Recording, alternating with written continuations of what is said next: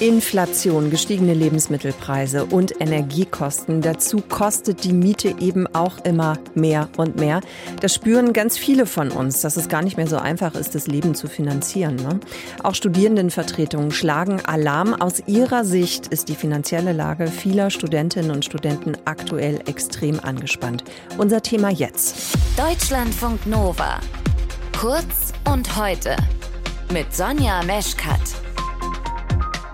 Martin Schütz aus der Deutschlandfunk Nova Redaktion. Die Bundesregierung, die hatte doch auch die Studierenden im Entlastungspaket berücksichtigt, ne? Ja, das stimmt. Im September wurden den Studierenden 200 Euro zugesagt, aber bisher ist das Geld nicht angekommen. Das finde ich jetzt wirklich erstaunlich, weil ich erinnere mich daran. Ich glaube, wir haben vor vier oder fünf Wochen genau über dieses Thema schon mal gesprochen mhm. und das Geld ist immer noch nicht da. Warum nicht? Weil der Bund bisher noch keinen Modus gefunden hat, wie diese Energiepreispauschale ausgezahlt werden kann. Es soll eine Plattform geben, über die die Anträge gestellt werden können und dann auch die Zahlungen abgewickelt werden. Aber diese Plattform existiert bisher nicht. Ja, ich gehe mal davon aus, finden die Studis eher so mittelprächtig. Ja, das trifft auf wenig Verständnis. Äh, Matthias Anbuhl ist der Generalsekretär des Deutschen Studierendenwerks und er hat da eine sehr eindeutige Meinung. Mich deprimiert es sehr, weil die Lage der Studierenden einfach sehr, sehr schwierig ist im Moment. Den Studierenden steht eigentlich finanziell das Wasser bis zum Hals und sie brauchen das Geld jetzt, weil sie jetzt eben steigende Preise für Strom, Gas und Lebensmittel zahlen müssen. Und sie wissen 150 Tage später noch nicht genau, wann dieses Geld kommt, wie sie an dieses Geld kommen werden und sie brauchen dringend Planungssicherheit. Ja, aus seiner Sicht ist das eine sehr belastende Situation für die Studierenden und er warnt vor einer sozialen Notlage, die sich dann mittlerweile auch psychisch niederschlage. Ja, weil ich meine, da geht es ja um existenzielle Sachen, ne? Also wie mhm. finanziere ich mein Leben? Genau, also fast jeder dritte Studierende ist rechnerisch von Armut betroffen. Das geht aus Berechnungen des Paritätischen Gesamtverbands hervor. Johanna Weidlich von der Bayerischen Landesstudierendenvertretung spricht von einer Situation, in der viele unter enormem Druck stehen und sich eben jetzt auch Hilfe suchen. Das ist eine Katastrophe. Also viele Hochschulen oder Studierendenwerke bieten ähm, psychologische oder psychosoziale Beratung an und die Zahlen, die die Studierenden da, dass sich da eine Erstberatung suchen, die gehen in die Höhe. Also da ist das ist wirklich der Wahnsinn und jede Studierendenvertretung merkt das. Das bestätigen auch Studierendenvertretungen aus anderen Bundesländern, beispielsweise aus Nordrhein-Westfalen.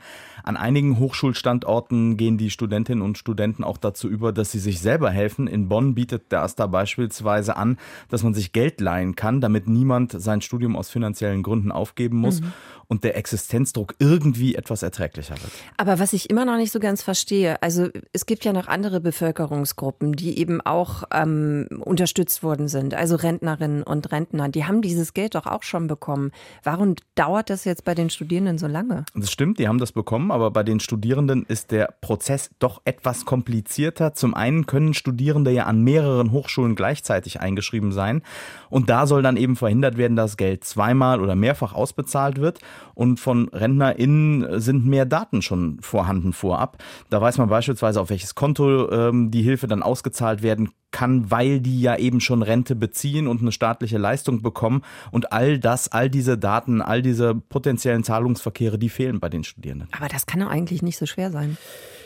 Ja, also das ist mittlerweile auch bei Abgeordneten der Regierungsfraktion ein Thema. Beispielsweise hat SPD-Fraktionschef Rolf Mützenich kritisiert, dass die zuständigen Ministerien aus seiner Sicht wenig kreativ vorgehen und er zeigt wenig Verständnis dafür, dass es wirklich so lange dauert. Ähm, Bettina Stark-Watzinger, die Bundesbildungsministerin, hat mittlerweile mitgeteilt, dass es vermutlich so Richtung März, April losgehen soll.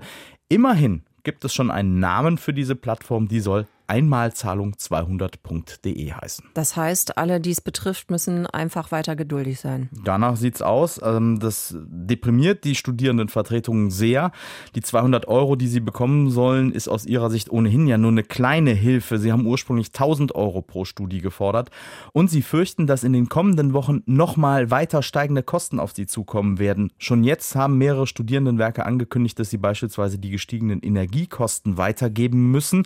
Von denen sind sie ja auch betroffen und damit die Mieten in den Wohnheimen anheben müssen und auch das Essen in der Mensa teurer werde. Martin Schütz über die angespannte Situation für Studentinnen und Studenten. Danke fürs Gespräch. Deutschlandfunk Nova. Kurz und heute.